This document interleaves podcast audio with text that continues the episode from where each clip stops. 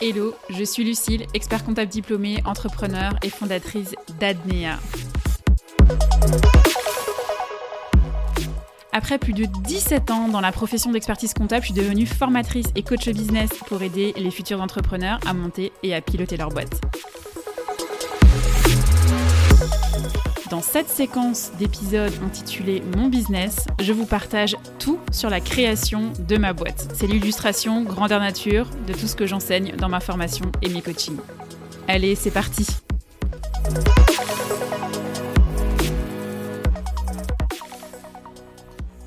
Bonjour à toutes et à tous et bienvenue dans ce deuxième épisode de la série Mon business. Je suis ravie de vous retrouver aujourd'hui.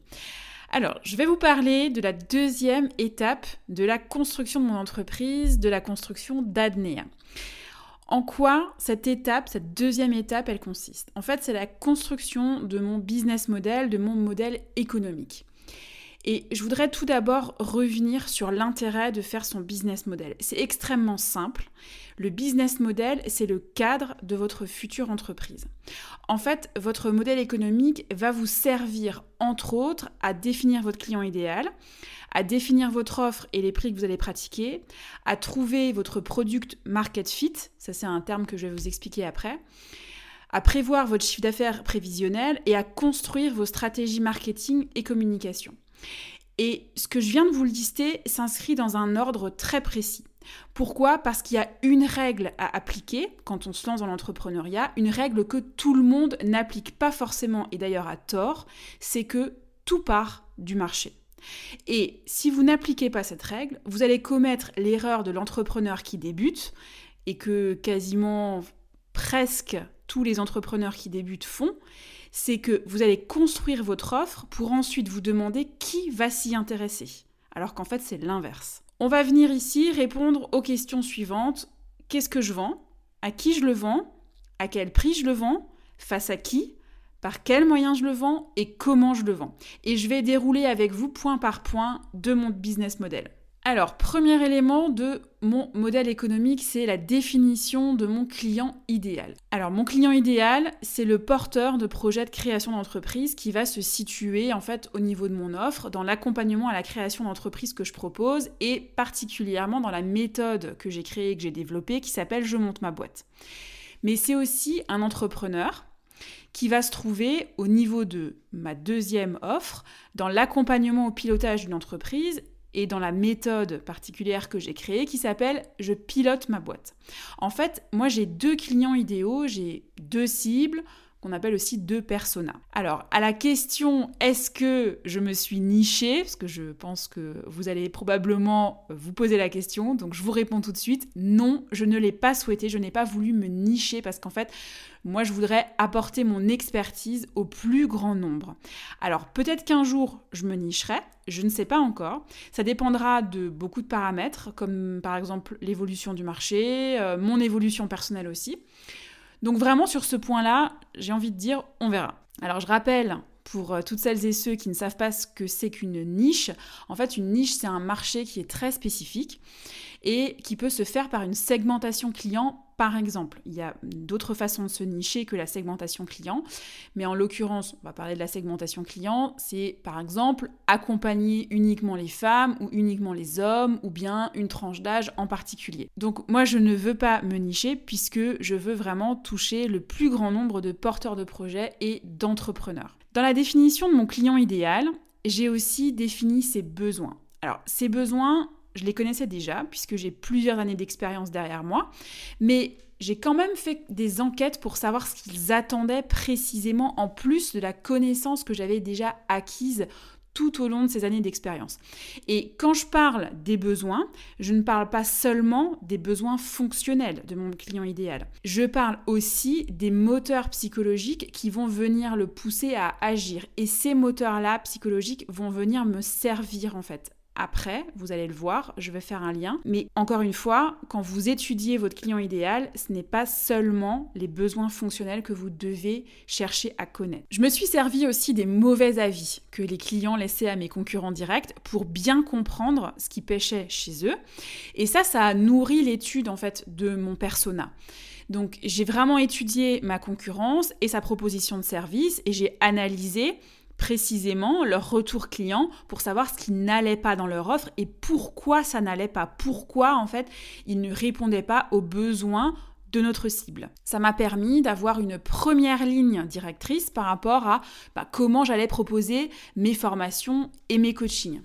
Et en fait, ce qui ressortait principalement de tout ce que j'ai pu euh, étudier et analyser, c'est que les clients voulaient un accompagnement personnalisé et surtout, ils ne voulaient pas mille interlocuteurs différents, ils voulaient une seule et même personne qui les accompagne dans leur projet depuis le début jusqu'à la fin.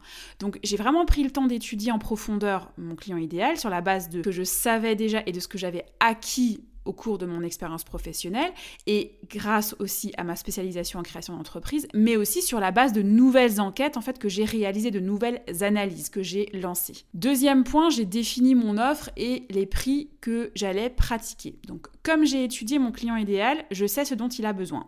Donc j'ai conçu toute mon offre et j'ai pris aussi en considération les mauvais avis que j'ai pu repérer chez mon concurrent qui sont venus, nourrir en fait bah, la conception de mon offre.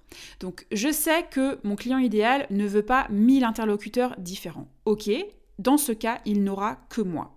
Et je reviens sur la question des compétences. Est-ce que je suis compétente pour accompagner mon client porteur de projet de création d'entreprise sur des thématiques autres que celles qui font mon cœur de métier, pour lesquelles je fais des études et euh, pour lesquelles euh, j'ai euh, été diplômée, donc l'expertise comptable Eh bien oui, bien sûr, parce que en parallèle, ben, je me suis formée, et par exemple, je me suis formée au marketing, je me suis formée à la communication. Donc oui, j'ai vraiment les compétences pour accompagner seule mon client porteur de projet de création d'entreprise du début jusqu'à la fin. Ensuite, au niveau des prix pratiqués, j'ai conçu trois offres pour qu'elles répondent à chaque besoin. J'ai une offre standard avec des modules de formation à moins de 100 euros, une offre médium avec un prix de moins de 150 et qui est enrichie avec un service supplémentaire et une offre premium avec vraiment la formation complète, avec l'enrichissement du service médium et les séances de suivi en plus. Et donc là, je réponds vraiment à tous les besoins de formation de mon client idéal, mais aussi à toutes les problématiques de budget. Parce que certains n'ont peut-être pas forcément besoin d'avoir une masterclass, d'autres n'ont pas forcément besoin d'avoir des rendez-vous de suivi, certains veulent vraiment l'intégralité, d'autres veulent euh, une formation petit prix, etc., etc. Donc là, je réponds vraiment à tous les besoins et à toutes les problématiques budgétaires. Je le répète encore une fois, mais je ne me suis pas nichée parce que mon objectif, c'est de pouvoir accompagner le plus grand nombre de créateurs d'entreprises. Donc en ce sens, je me dois de proposer une offre pour tous les budgets, pour pouvoir justement réaliser mon objectif, pour pouvoir en fait porter justement l'accompagnement à la création d'entreprise au plus grand nombre de porteurs de projets. Et bien entendu, j'ai également relevé que certains porteurs de projets, certains créateurs d'entreprises n'avaient pas spécialement besoin de se former parce qu'ils ont déjà une connaissance suffisante pour leur création d'entreprise. Et ça, c'est OK. Mais par contre, ils ont besoin d'un avis extérieur sur la construction de leur boîte, d'un retour avisé. Et c'est pour cette raison que j'ai créé en fait les rendez-vous de suivi pour que mon client idéal, pour que ma cible puisse prendre un rendez-vous, peu importe le stade dans lequel il se situe dans son parcours entrepreneurial, pour que je puisse répondre en fait à toutes ces questions, à toutes ces incertitudes liées à la création de son entreprise. Et enfin, je propose aussi une offre de coaching personnalisé dans laquelle je co-travaille avec mon client sur son projet parce que certains porteurs de projets de création d'entreprise ont besoin d'un accompagnement individuel dans lequel ils sont suivis de très très près et le tout complètement personnalisé par rapport à leur projet et donc individualisé. Toute cette offre en fait que j'ai conçue, formation, accompagnement, ne provient que de l'étude approfondie de mon client idéal et de ses besoins. Sur la question des prix, Comment j'ai fait? Eh bien, dans un premier temps, j'ai déjà regardé ce que font mes concurrents pour savoir dans quelle fourchette on se situe sur le marché de l'infopreneuriat. Et en parallèle, j'ai établi une liste de prix en fonction de la valeur et de la compétence que j'apporte à mes clients. Vraiment surtout pour la partie offre premium euh, de la formation et pour l'accompagnement sur les rendez-vous de suivi et les coachings. Ensuite, pour la formation standard, là, typiquement, on est sur... Euh, une proposition de service dans laquelle je n'interviens absolument pas. C'est donc un produit que je peux proposer sur une fourchette de prix basse, donc à moins de 100 euros, parce que ce produit ne nécessite pas mon intervention. Typiquement, c'est un produit en fait que je scale au sein de mon business, c'est-à-dire que je vends en quantité. Donc je ne marge que très très peu sur la formation, sur les modules de formation en format standard. Pour être tout à fait honnête, c'est vraiment une infime, euh, une infime partie. Euh, vraiment, la marge, elle est extrêmement faible. Mais comme je vends en quantité, et eh bien du coup, j'atteins ma rentabilité. Et donc, c'est à ce moment-là que j'ai trouvé mon product market fit dont je vous parlais euh, en introduction de cet épisode. En fait, le product market fit, c'est un terme qui est 100% marketing et qui signifie l'adéquation entre votre offre de produit et les besoins de votre client idéal. En fait, ça s'emboîte comme deux pièces de puzzle. Vous avez une pièce de puzzle qui est le produit, product. La deuxième pièce qui est votre client idéal, son besoin, donc le marché, market. Et l'emboîtement des deux, eh ben, c'est le fit. Et ça, c'est vraiment l'assurance que votre business va fonctionner. Ensuite, en fonction de vos stratégies et du cycle de votre marché, eh bien ça prendra plus ou moins de temps. Troisième partie, j'ai prévu mon chiffre d'affaires prévisionnel. Bon, ça, je dois avouer que c'est la partie que je préfère. Bah, c'est sûr que ça fait partie de mon cœur de métier. Donc, Premier élément, je suis d'abord partie de mes charges. Qu'est-ce que me coûte Adnea par mois et par an? Et en fonction, eh j'ai déterminé mon chiffre d'affaires prévisionnel minimal à atteindre pour, au minimum, payer mes charges, mes dépenses professionnelles.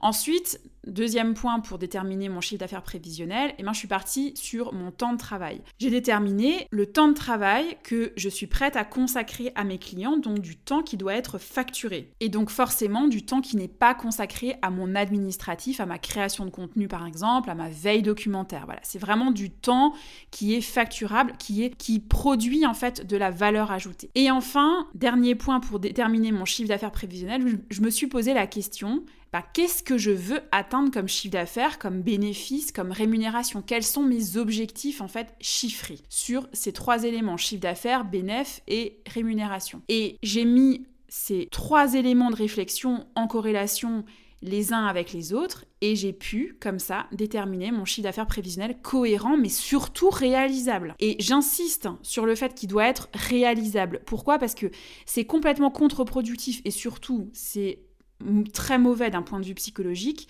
de se fixer un chiffre d'affaires à atteindre qui est complètement fantasque. Parce que, en fait, ça va vous entraîner plusieurs conséquences. Première conséquence, c'est que vous allez rentrer dans la course au chiffre d'affaires et vous allez vous mettre une pression de malade qui est malsaine au possible. Deuxième conséquence, vous allez accepter tout et n'importe quoi.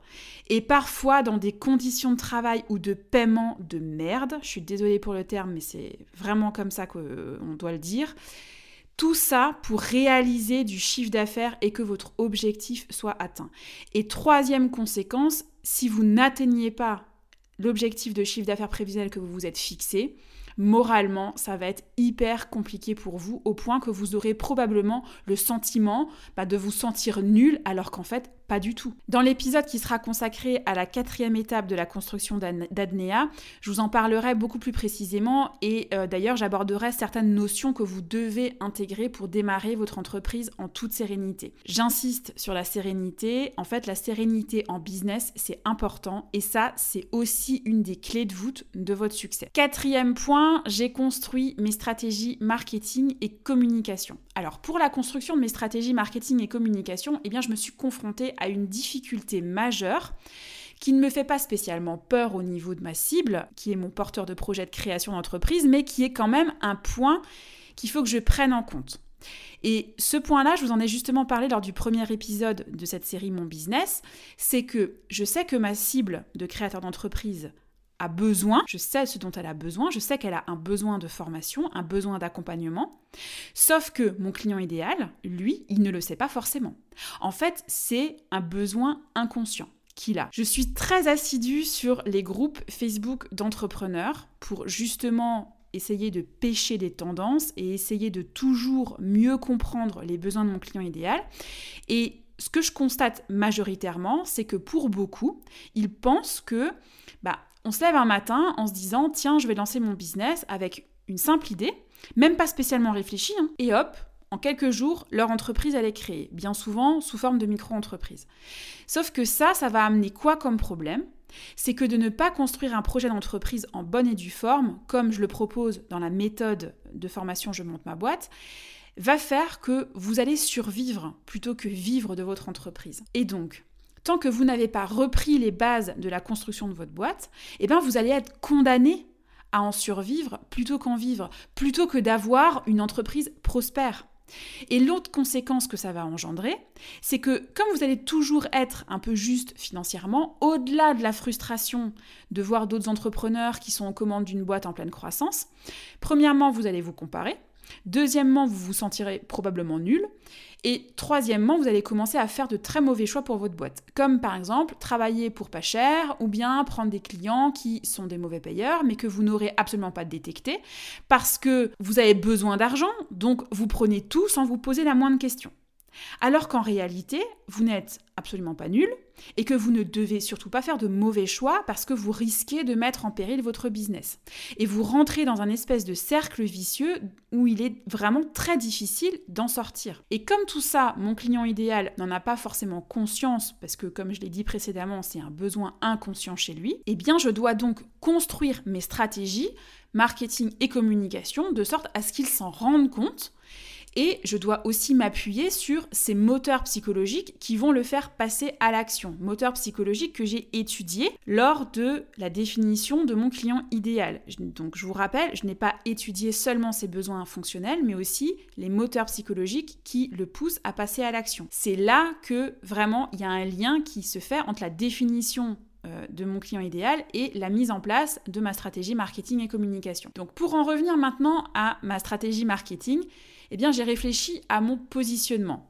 Ça, c'est vraiment la première étape de la construction d'une stratégie marketing. Donc, comment je me positionne sur le marché de l'infopreneuriat, de la formation en ligne et du coaching? Il y a plusieurs façons de se positionner et moi, j'en ai choisi deux, dont une que j'ai presque abandonnée parce que je pensais que c'était un positionnement plus plus plus alors qu'en fait pas du tout.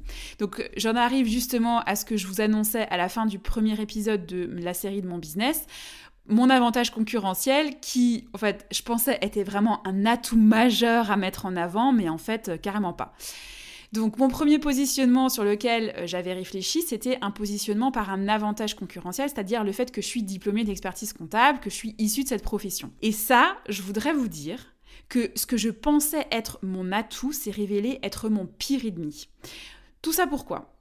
En fait, bah, à cause de toutes ces années d'études, durant lesquelles je n'ai absolument pas honte ni peur de le dire, mais on nous a littéralement lavé le cerveau en, nous disant que nous aspirons à être des experts comptables, donc à faire partie d'une profession essentielle à l'économie et que nous sommes donc indispensables.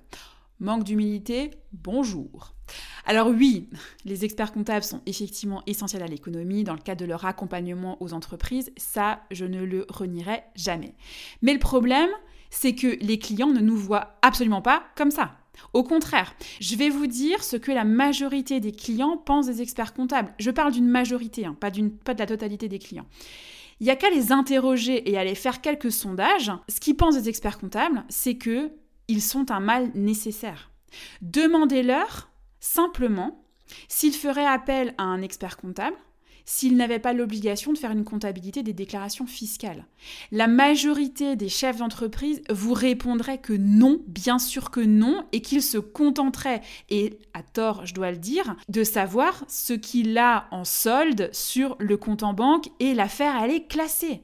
D'ailleurs, regardez les micro-entreprises. Est-ce que vous connaissez des micro-entrepreneurs qui font appel à un expert comptable pour les accompagner dans la gestion de leur entreprise?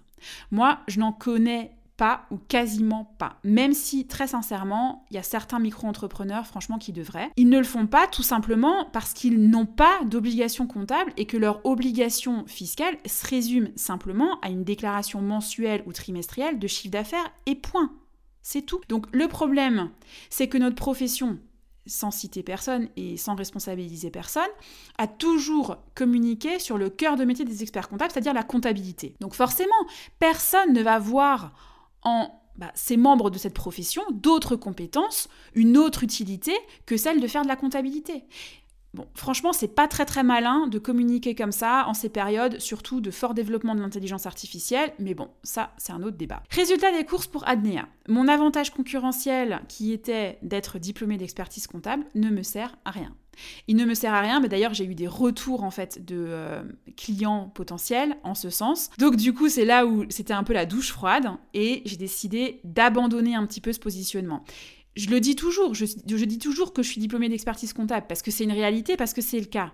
Je dis toujours que j'ai 17 ans d'expérience, que je me suis spécialisée en création d'entreprise. Ça, oui, effectivement, je le mets en avant, mais parce que ce sont mes, c'est ce qui fait mon expertise, c'est ce qui fait mes compétences. En revanche, je ne communique plus sur ces éléments-là en particulier, je ne les mets pas en avant comme un avantage concurrentiel. Du coup, je me suis rabattue à 100% sur mon deuxième positionnement qui est un positionnement par la stratégie. Une stratégie en termes de mission, en termes de personnalité, en termes de valeur. En fait, ce que j'ai fait dans euh, mon positionnement, c'est que j'ai mis au service de ce positionnement mon histoire personnelle que je vous ai expliqué d'ailleurs dans le premier épisode de mon business qui fait en fait ma mission, qui fait en fait mon pourquoi et qui fait aussi mes valeurs en partie, c'est-à-dire remettre de l'humain au cœur des relations, être réactive, être proactive, être disponible et ma personnalité franche, tranchante, sans filtre, avec des prises de position controversées, etc. Et donc, mon positionnement s'inscrit clairement dans mon offre, puisque j'y interviens personnellement quasiment tout le temps, sauf dans l'offre de formation en format standard, mais en médium, j'interviens, en premium, j'interviens aussi, et d'ailleurs bien plus encore qu'en médium. Dans les rendez-vous de suivi, j'interviens, c'est moi, et dans les coachings, j'interviens aussi. Voilà, donc mon positionnement est fait, et donc, je vais pouvoir, sur cette base, construire ma stratégie de communication et savoir comment je vais vendre mon offre. Je reviens à l'activité d'Adnea qui est un business en ligne pour construire ma stratégie de communication. Donc, je ne vais pas faire de la communication dans un journal papier local. Forcément, je me dirige vers une stratégie de communication digitale et axée précisément sur les réseaux sociaux. Donc sur la base de mon analyse client, j'ai identifié quel est le réseau social sur lequel je dois concentrer ma stratégie pour en faire un canal d'acquisition client. Je dis bien le réseau social, un seul. Attention à ne pas vous éparpiller parce que en fait, l'éparpillement, la dispersion va diviser vos chances de réussite par autant de présence sur les différents réseaux sociaux existants.